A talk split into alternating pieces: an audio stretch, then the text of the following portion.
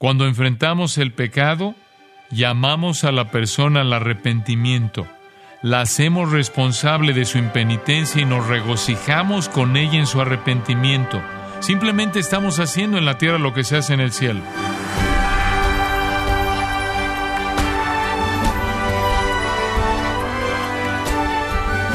Le damos la bienvenida, gracias a vosotros, con el pastor John MacArthur. La insolencia, irreverencia y falta de amor a Dios de parte de Caín quedó registrada en la pregunta ¿Soy yo acaso guarda de mi hermano? Pero se ha preguntado usted si no demuestra la misma falta de amor cuando no reprende a su hermano si está pecando deliberadamente? O John MacArthur nos muestra que los cristianos necesitamos ser cuidadosos y disciplinados, porque así Dios quiere que seamos. Estamos en la serie La verdad que permanece aquí en gracia a vosotros. Mateo 18, 15 al 20. El pasaje comienza así. Por tanto, si tu hermano peca contra ti, ve y repréndele estando tú y él solos. Si te oyere, has ganado a tu hermano. Mas si no te oyere, toma aún contigo a uno o dos, para que en boca de dos o tres testigos conste toda palabra. Si no los oyere a ellos, dilo a la iglesia. Y si no oyere a la iglesia, tenle por gentil y publicano. De cierto os digo que todo lo que atéis en la tierra será atado en el cielo, y todo lo que desatéis en la tierra será desatado en el cielo. Otra vez os digo, que si dos de vosotros se pusieren de acuerdo en la tierra acerca de cualquiera cosa que pidieren, les será hecho por mi Padre que está en los cielos. Porque donde están dos o tres congregados en mi nombre, allí estoy yo en medio de ellos. La única parte de ese pasaje bíblico que alguna vez oí citar es, donde están dos o tres congregados en mi nombre, allí estoy yo en medio de ellos. Eso se convirtió casi en un axioma popular para recordarle a la gente que aunque solo dos personas asistieran a orar, Dios también estaría allí. Esa era la exégesis universal de ese versículo. Ya que no conocía ninguna iglesia que siguiera ese patrón, me consumía pensando. Leí mucho sobre el tema y encontré algunos comentaristas y teólogos que explicaban el texto, pero no encontré a nadie que lo aplicara. Así, debido a mi ingenuidad de aquella época, les pregunté a algunos pastores si alguna vez aplicaban o ponían en práctica el pasaje o si conocían a alguien que lo hiciera, a lo cual recibí un no universal. Nadie lo hacía. Nadie conocía a alguien que lo hiciera. Yo dije, este es el interés prioritario de nuestro Señor para con la Iglesia, la necesidad de abordar el pecado entre los propios miembros. Es la primera palabra del Señor de la iglesia hacia la iglesia y no aparece al final de la lista, sino al principio. Eso le da máxima prioridad. ¿Cómo es posible que alguien lo lea, lo comprenda, pero no lo ponga en práctica? Cuenta la historia de un hombre llamado Ananías y su esposa Zafira.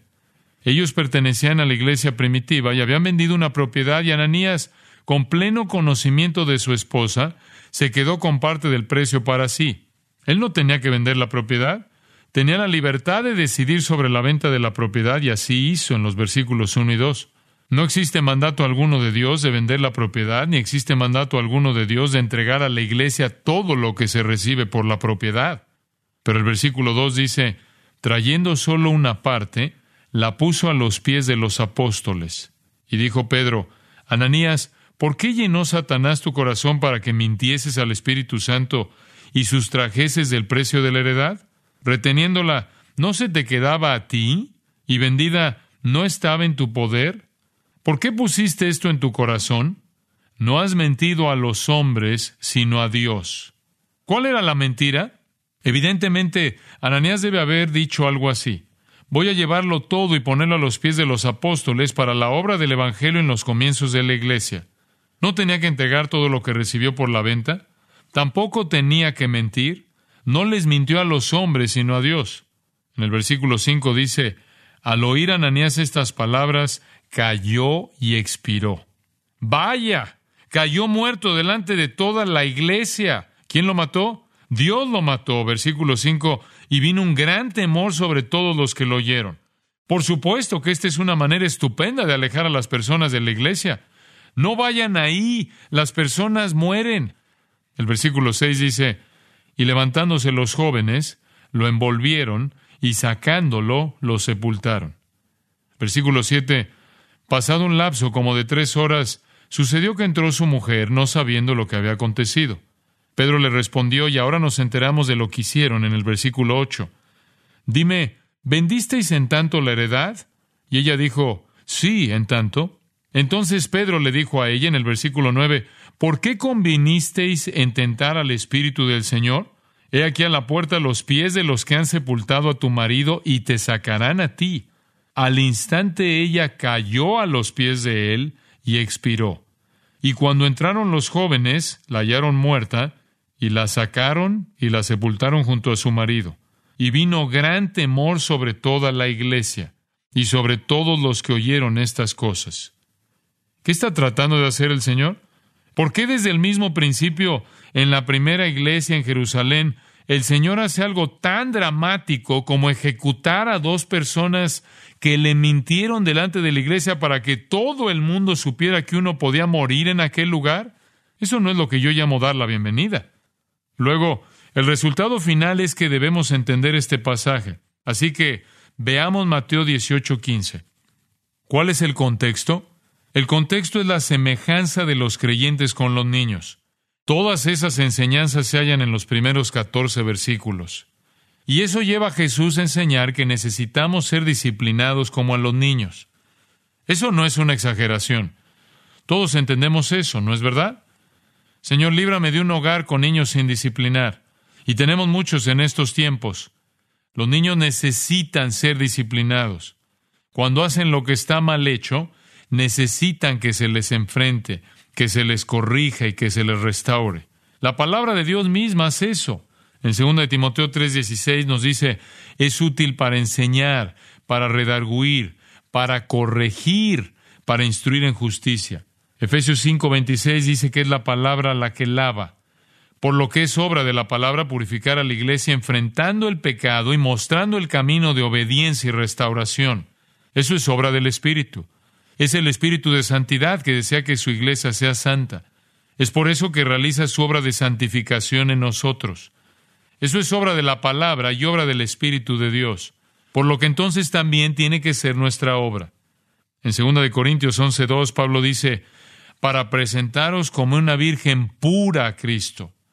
No es una sorpresa que nuestro Señor empieza diciendo, mi preocupación por la iglesia es la santidad justicia, pureza y obediencia de mi pueblo. Creo que mi mayor pena acerca del estado de la Iglesia hoy día es su falta de santidad y su acomodo a los no salvos. La impresión es que tenemos el poder de hacer crecer la Iglesia por medio de nuestra inteligencia, nuestra ingeniosidad, nuestro estilo, nuestro encanto, nuestras palabras. En este momento en particular, había creyentes congregados en Capernaum que constituirían el cuerpo de personas redimidas con esta clase de responsabilidad. Poco tiempo después nació la iglesia y esta enseñanza se convierte en el mandato para la vida de la iglesia. No hay tribunal que sea superior. Digo esto porque a lo largo de la historia se han desarrollado toda clase de autoridades. El Nuevo Testamento no reconoce nada de eso. Lo único que enseña es una iglesia local, una asamblea de creyentes que han sido ecaleo, llamados con un llamamiento de salvación redentor y eficaz constituyen un cuerpo de personas que son responsables de buscar su propia santidad. Puede haber momentos en que un grupo de ministros tiene que instalarse en una iglesia y tratar de resolverlo porque esa iglesia se ha profanado a sí misma o ha caído en errores. Pero la iglesia a nivel local sigue siendo el tribunal superior. Ahora bien, este es el plan según Jesús. Mateo 18:15 dice, si tu hermano pega contra ti, ve y repréndele estando tú y él solos. Eso está dicho de manera muy directa. Las personas dicen, ¿qué pecado? ¿En qué medida? La cuestión aquí es que Él no nos dice qué pecado y no nos dice en qué medida, porque cualquier pecado en cualquier medida es una profanación. Observen que Jesús dice que debemos mostrar a nuestro hermano su pecado en privado. Deberán hacerlo en privado. El versículo 15 dice, si te oyere. Eso significaría que respondió favorablemente al entender que sus acciones eran pecado se arrepiente de sus actos y quiere alejarse de ellos. Esa es la respuesta que buscamos. Entonces Jesús dice, has ganado a tu hermano. ¿Sabían ustedes que se puede perder a las personas dentro de la iglesia? Eso se da a entender aquí. Usted no puede restaurar algo si ya no se había perdido. Usted no puede ganarlo si no estaba perdido. La palabra ganar en griego es un término comercial usado en el contexto del mercado. Nos dice al principio cuál es el propósito de este enfrentamiento. El propósito es el de ganar al hermano. Algunas personas tienen la idea de que el objetivo de la disciplina de la iglesia es el de sacar a las personas de la iglesia. El objetivo es el de mantener a las personas en la iglesia puras. De hecho, la forma verbal ganado se utilizaba para referirse a la acumulación de riquezas. Cuando uno la usa en este contexto, la idea es la de un hermano pecador que es una pérdida para la hermandad. Cuando se restaura, es una ganancia. Es como una riqueza restaurada. Ahora permítanme aclararles que las clases de pecados a los que nos estamos refiriendo son aquellos grandes defectos con los que luchamos y que tendemos a no abandonar y de los cuales no nos apartamos ni nos arrepentimos.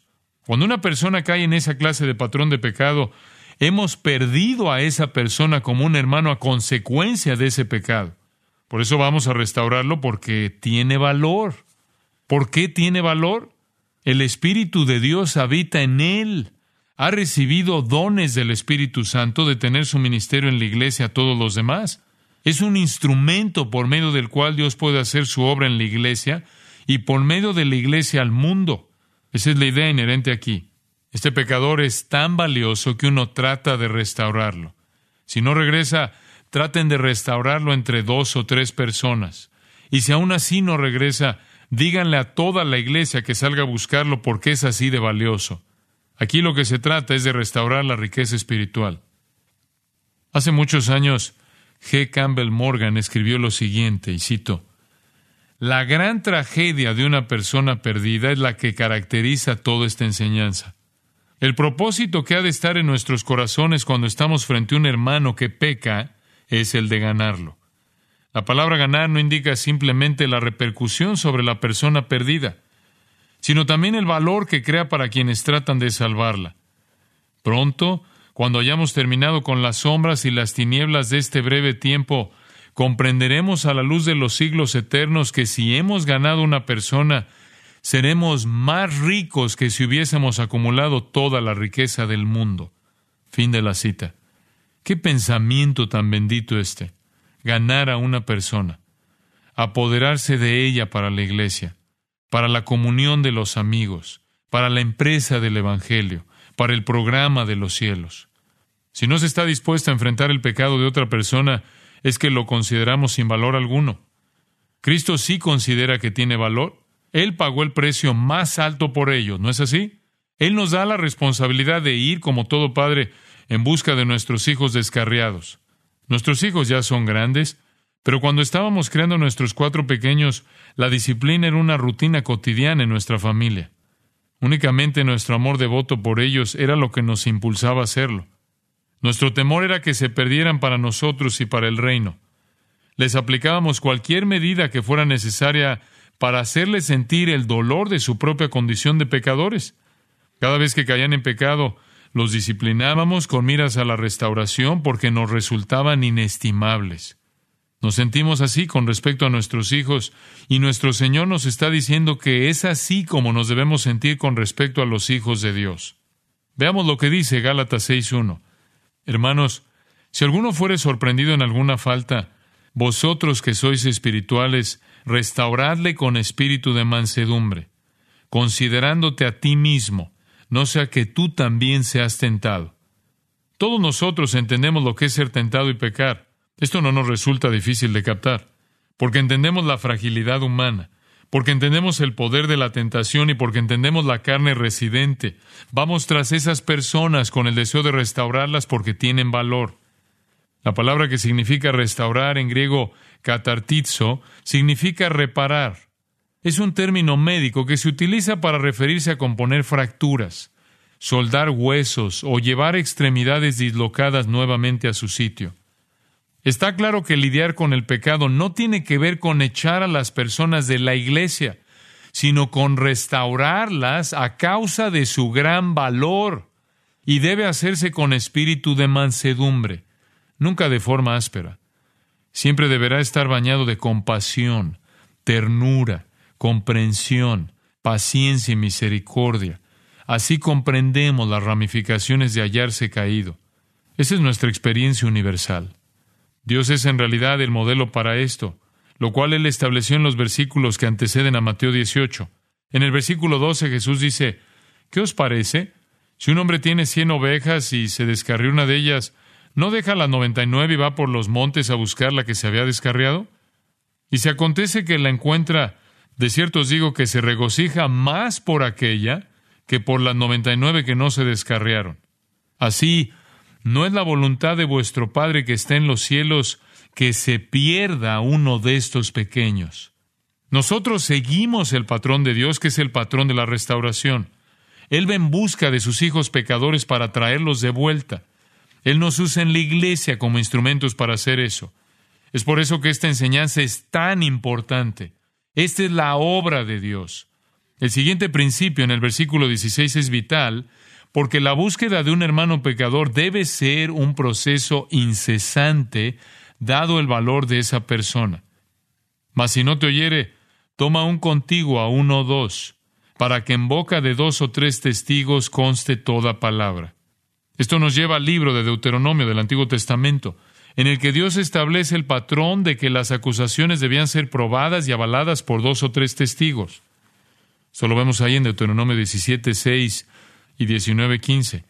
La comprobación de cualquier hecho requería de dos o tres testigos que lo confirmaran. Ahora bien, si el creyente pecador al que nos enfrentamos no reacciona, tomamos dos amigos y regresamos a enfrentarlo nuevamente para asegurarnos que todos los datos sean correctos y para volver a llamar a esa persona al arrepentimiento y la restauración. Se hace de manera colectiva, con la esperanza de que él o ella nos escuche y ganemos a nuestro hermano o hermana. Llegaremos a ese extremo con tal de ganarlo nuevamente. ¿Y si no nos escuchan tampoco? El versículo 17 dice, si no los oyere a ellos, dilo a la iglesia. ¿Es una broma? No, le decimos a toda la iglesia que esa persona está siguiendo un patrón de pecado. Cuando se lo decimos a la iglesia, ellos saben que hemos enfrentado a la persona pecadora en varias ocasiones. Se lo decimos a toda la iglesia para que puedan unirse contra él o ella. ¿Por qué llegamos a tal extremo? ¿Quién quiere enfrentar a un individuo a causa de sus pecados? Sin embargo, es un gesto noble. Muestra que nos preocupamos por la persona. Si podemos permanecer indiferentes ante el pecado de alguien, es que no nos importa. Si de verdad nos importa, no podemos ser indiferentes a su pecado. Les aseguro que nunca he sido indiferente a los pecados de las personas que amo. Quiero hacer todo lo posible por restaurarlas de cualquier forma que me sea posible. Y en la iglesia se nos llama amarnos unos a otros sin restricción o límite alguno. No debería resultarnos difícil comprender por qué se lo decimos a toda la iglesia. La iglesia es un grupo de personas que son salvas, que han sido redimidas. Les hablamos acerca de esta persona acerca de su pecado sin caer en detalles morbosos, y luego las exhortamos a ir en su busca para traerle de vuelta. Así de valiosa resulta esa persona. Ahora bien, si no escucha a la iglesia, no hay nada más que se pueda hacer. El versículo 17 dice, y si no oyera a la iglesia, tenle por gentil y publicano. Los publicanos eran las personas más despreciables y viles de la sociedad judía. Estos judíos en especial habían vendido su alma a Roma para comprar una franquicia de impuestos y así poder quitarle el dinero a su propio pueblo en beneficio de una nación pagana e idólatra. Se les trataba como a traidores, como a parias. Debemos tratar a un creyente pecador como a un no creyente si éste no regresa. ¿Qué significa eso? Significa que no los aceptamos en la comunión porque el pecado leudará a la iglesia. La iglesia tiene que proteger su santidad y en un esfuerzo por proteger su santidad, llama a aquellos pecadores que profesan el cristianismo a renunciar al pecado. Si el pecador no reacciona, entonces enviamos a dos o tres. Si con esto no conseguimos que reaccione, entonces se lo decimos a la iglesia y toda la iglesia ve en su busca. Y si eso no lo trae de vuelta, entonces echémoslo fuera. Primera de Corintios 5, 6 es un recordatorio importante. Nos dice, ¿no sabéis que un poco de levadura leuda toda la masa? No podemos permitir que las influencias pecaminosas se instalen cómodamente en la iglesia. Solo puedo decirles que yo, personalmente, si fuera alguien que profesa el cristianismo pero que quiere vivir en pecado, ¿no querría venir a esta iglesia? ¿No querría el sufrimiento? Eso sucede. Tenemos personas que profesan a Cristo, luego desarrollan un patrón de pecado, los enfrentamos y lidiamos con ellos, pero se van. Les hablaremos de ellos cuando nos reunamos a la mesa del Señor. La mayor parte de la disciplina interna de la Iglesia nunca llega a la mesa del Señor.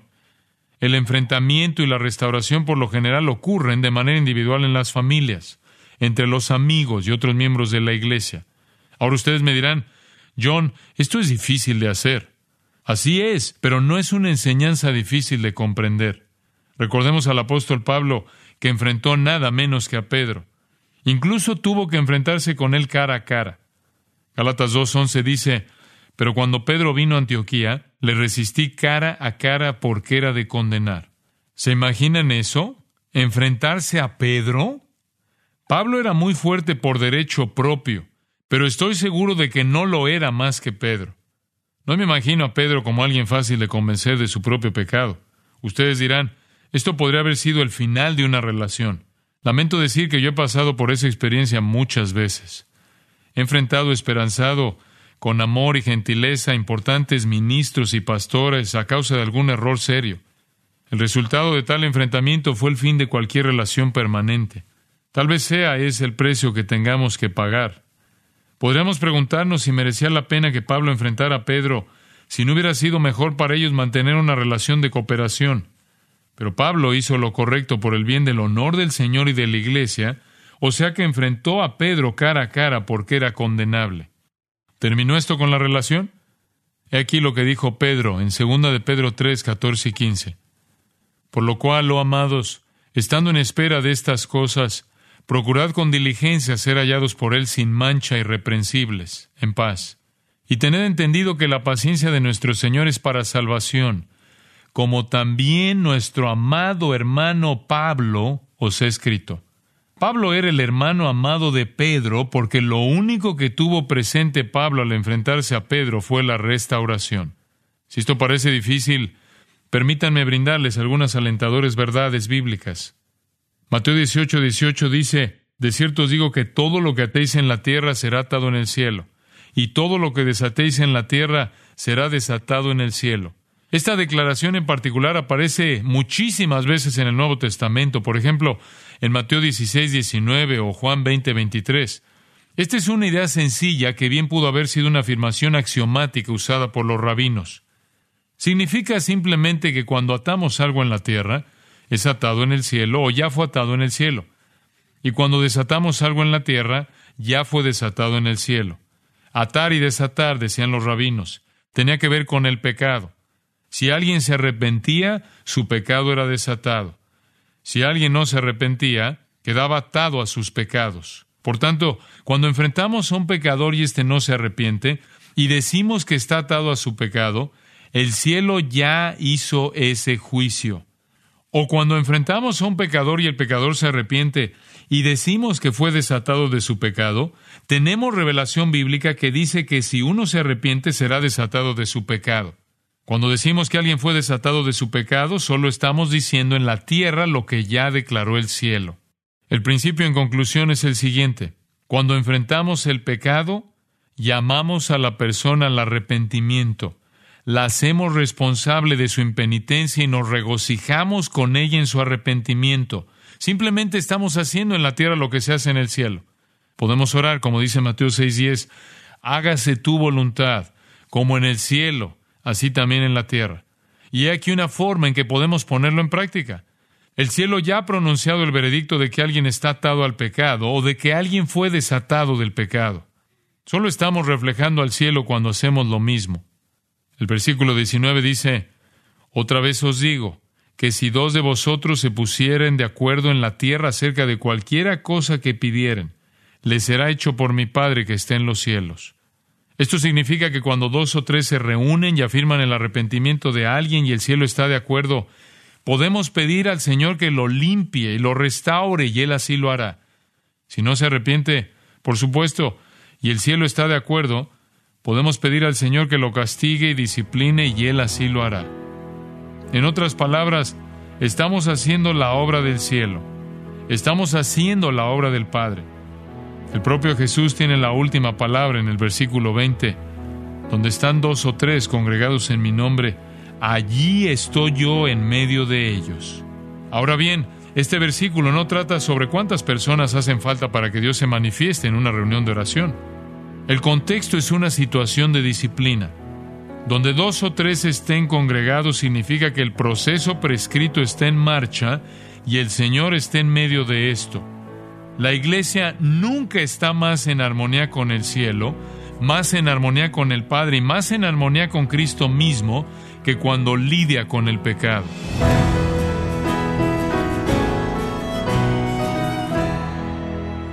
John MacArthur nos enseñó que debemos estar dispuestos a confrontar el pecado sin fallar, ver el valor que cada cristiano tiene para Cristo.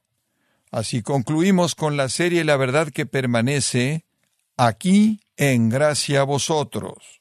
Estimado oyente, le invito a leer el libro Esclavo, donde John MacArthur nos recuerda que ser cristiano es ser seguidor incondicional de Cristo, alguien que debe negarse a sí mismo para obedecer a Dios. Adquiéralo en gracia.org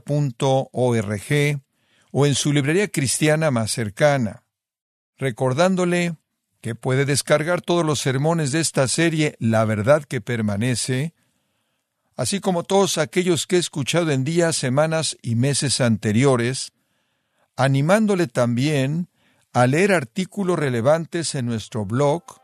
Para los sermones y el blog, puede acceder en gracia.org org.